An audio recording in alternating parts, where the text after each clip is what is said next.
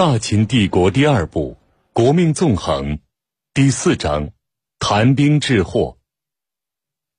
一丝泪光，分明在田忌的眼中，晶晶闪烁。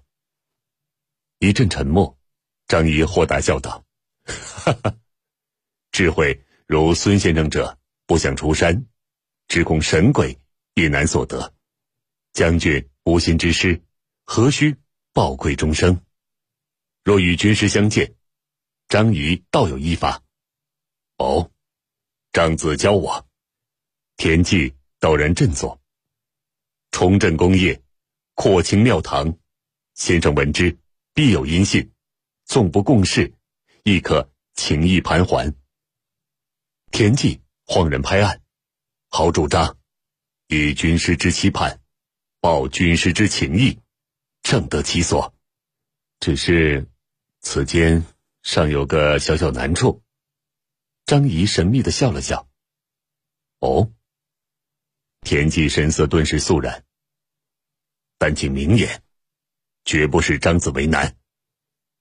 错也错也，张仪摇头大笑。非是我为难，是你为难。楚王要你先为他打一仗。田忌听得一怔，继而恍然道：“哦，越国兵祸，正是，这是楚王的交换。”田忌摇头苦笑：“寄人篱下，终不是滋味。”要紧时刻，只是一枚棋子也。上将军诧异。张仪爽朗笑道：“楚王也是一枚棋子，连楚国、越国在内，都是天下棋子。世事交错，利害纠缠，人人互动，物物相克，此乃天下棋局也。先生何自惭形秽，徒长他人威风也？说得好，听张子说事。”如听孙膑谈兵，每每给人新天地。田忌大是感慨，多承讲业。张仪拱手笑道：“如此，请将军上路了。”即刻上路。田忌惊讶，连连摆手：“不行不行，与越国大战，须得我认真谋划一番，胸无成算。”如何仓促变形？张仪大笑道：“哈哈哈，哈将军天下名将，越国乌合之众，立阵一战就是，何须能般认真？”田忌蓦然收敛了笑容，盯着张仪，沉默了片刻，冷冷道：“田忌庸才，没那般本领。”张仪顿时尴尬，但他机变过人。思忖间，肃然一拱道：“原是张仪唐突，将军见谅，请将军自断。谋划须得几日？五日。”田忌也拱手还了一礼，算是了却了方才的小小不愉快。好，一言为定。张仪说着站了起来。将军跋涉方归，须得养息精神，告辞了。田忌似乎还想说什么，终于只笑了笑，点点头。但随张子。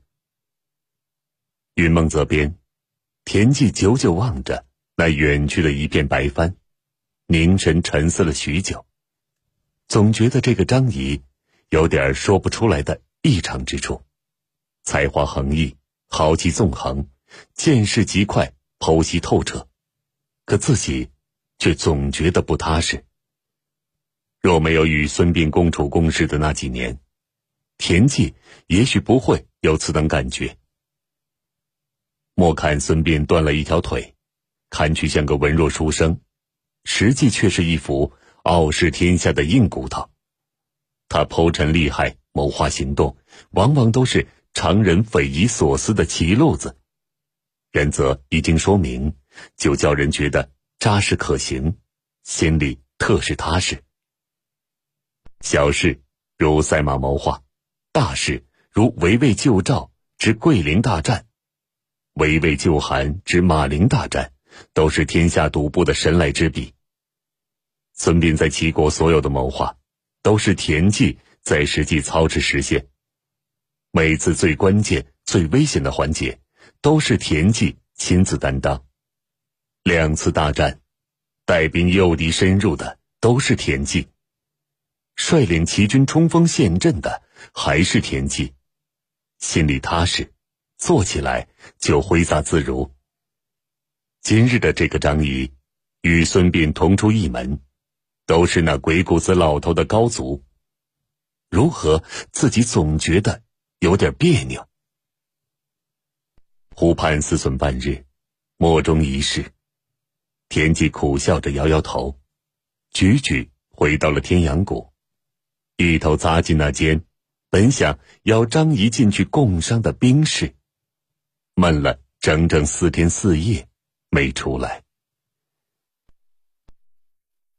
大秦帝国第二部《国命纵横》第四章：谈兵治祸之五：昭关大战，老君灭越。楚威王在郢都王宫隆重的召见了田忌，楚国的元老重臣齐集一堂，悉数参加了召见。楚威王没有将越战当军国机密。而是采取了大张旗鼓的举动，一来他要显示对田忌的最高礼遇，二来他要着意营造一种谈笑灭越、举重若轻的氛围，以振作楚国衰颓已久的士气，给第二次变法铺路。当然，给了楚威王勇气的，还当首推张仪。半月以来，楚威王经过张仪反复的对比剖析。对楚国与越国的实力、民心、军情、国情都有了清楚的了解，精神大是振作。他相信张仪的评判，楚国灭越，确实是牛刀杀鸡，一鼓可下。除了胜利班师，没有其他任何第二种可能。身为大兵的田忌，却对大庭广众公然商讨大军行动很不以为然。神速与机密，已经是战国兵家的两个基本准则。除了有意给敌方释放假消息，任何军事机密都不应该在朝堂上公然商讨。当初在齐国大战运筹，除了齐威王之外，只有他与孙膑秘密定策，连丞相邹忌也不能参与。今日这郢都王宫却聚集了二十多位重臣元老，以令尹昭居为首。昭、景、卿、黄、相，楚国五大氏族的首领与中间人物全部到场。田忌不禁深深皱眉，看了一眼坐在楚威王左下手的张仪，古铜色的长脸既淡漠又困惑。其实张仪事前也不知道楚威王要搞如此大排场，在他心目中，以何种领域召见田忌？在多大范围里商讨蜜月大计，都是不需要他着意提醒的。说多了反而容易生疑。自己入楚本来就是匆匆过客，交换回田忌万事大吉，又何须多事？如今楚王要田忌统军灭越，他的担待便是全力相助田忌顺利战胜，不使生出意外。对于楚国事务。他绝不做任何设计，楚威王问什么，他回答什么，而且只说越国、楚国的战事。及至今日入宫，见到如此隆重的场面，起初也颇觉意外。然则张仪毕竟豁达，转而一想，对楚威王的苦心便也体察了。更重要的是，在张仪看来，纵然事不机密，灭越大战也必胜无疑。又何须在如此细节上丝丝入扣的计较？看田忌的脸色，张仪便知这位秉性严正的上将军对自己心有不悦，却苦于大庭广众无从解释。好在田忌坐在楚威王右下手，与自己对面，便对田忌眼色示意，无需计较，坦然应对便是。偏偏田忌眼帘低垂，浑然不觉。仿佛不认识他一般，张仪只好心中叹息了一声，了事。诸位臣工，楚威王站在整块金山玉雕成的王台上，开始说话了。越国蛮夷举国犯楚，十五万大军向西压来。本王承蒙中原名士张仪鼎力相助，请得田忌上将军入楚，统帅我楚国大军迎击越蛮。今日恭迎上将军，是我大楚国的吉日。上将军是把整个越国奉献给大楚国，给楚国带来土地、民众、荣誉与胜利。楚王万岁！上将军万岁！朝臣被楚威王的慷慨情绪大大激发，高声欢呼起来。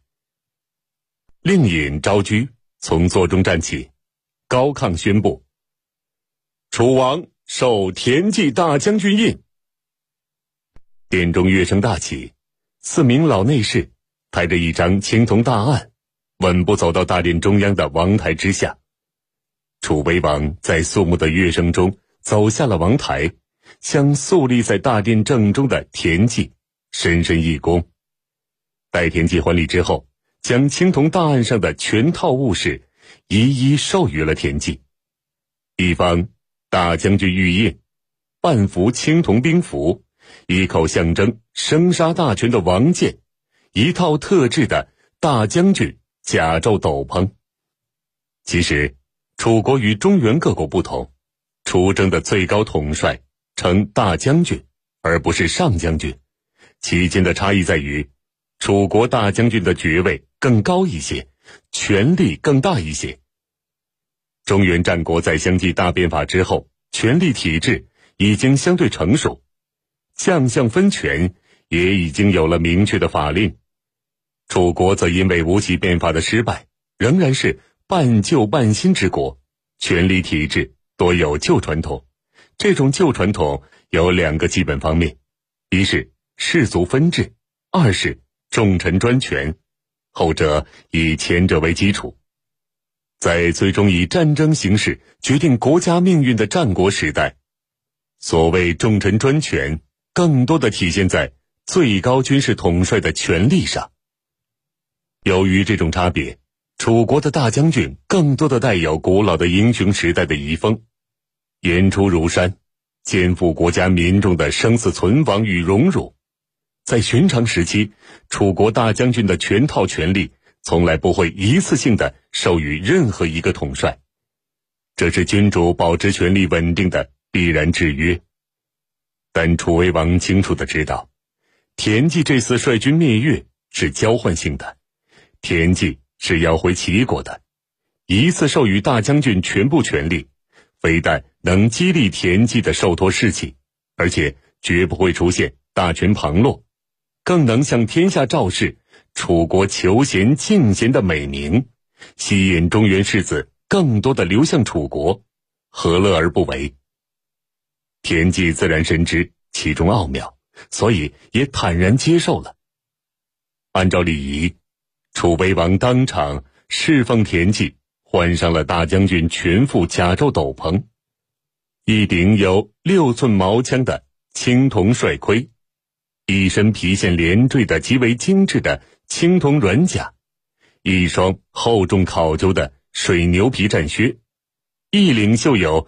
金丝线纹饰的丝绸斗篷，一经穿戴就绪，本来就厚重威猛的田忌更显得伟岸非常，只似一尊战神矗立在大殿之中。好，众臣一片叫好，分外亢奋。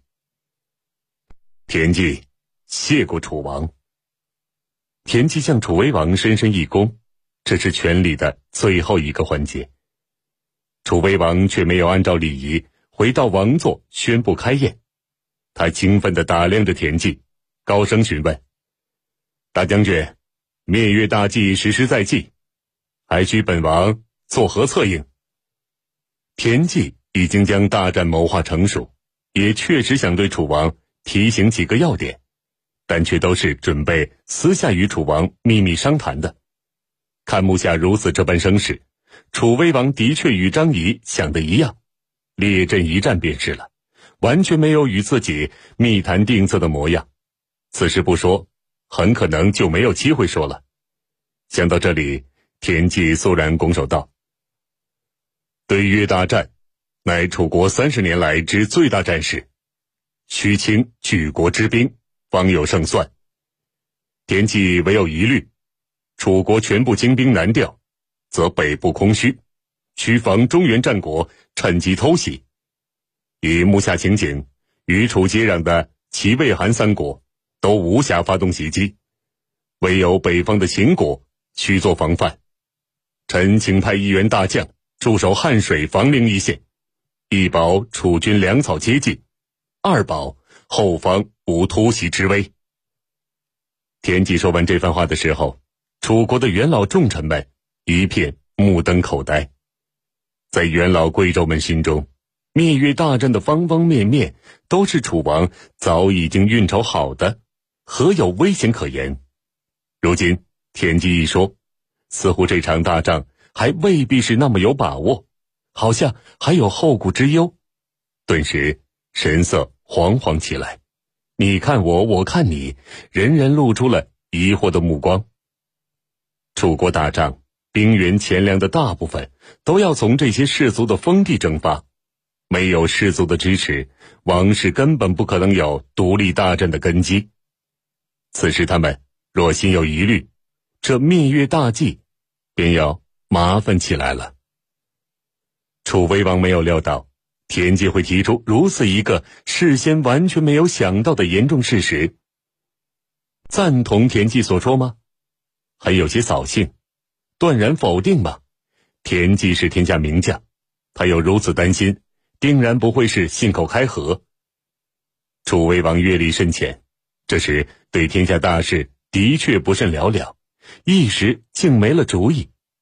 猛然，他想到了张仪，转身笑道：“先生以为大将军之言如何？”张仪洒脱的大笑了一阵，道：“大将军多虑了。秦国目下刚刚从内乱中挣扎出来，民心未稳，急需安抚朝野，根本无利他图。况且……”秦国新军只有五万余，还要防北地，西戎叛乱，如何有军力南下偷袭楚国？大将军单举倾国之兵，一战灭越为上，分散兵力，不能彻底灭越，反倒拖泥带水，两端皆失。兵家法则，后方为本。但求防而无敌，不求敌来无防。田忌担惊所虑。楚王决断便是。田忌很是淡漠，完全没有争辩的意思。楚威王经张仪一说，顿感豁然开朗，对田忌笑道：“大将军全力灭越便是，预防偷袭之事，有张子筹划，定能万无一失。谨遵王命。”田忌没有多说，平淡的退到了自己座中。开宴，为大将军壮行。楚威王一声令下，钟鼓齐鸣，举殿欢呼，一场隆重热烈的宴会，一直到华灯齐鸣，方才散去。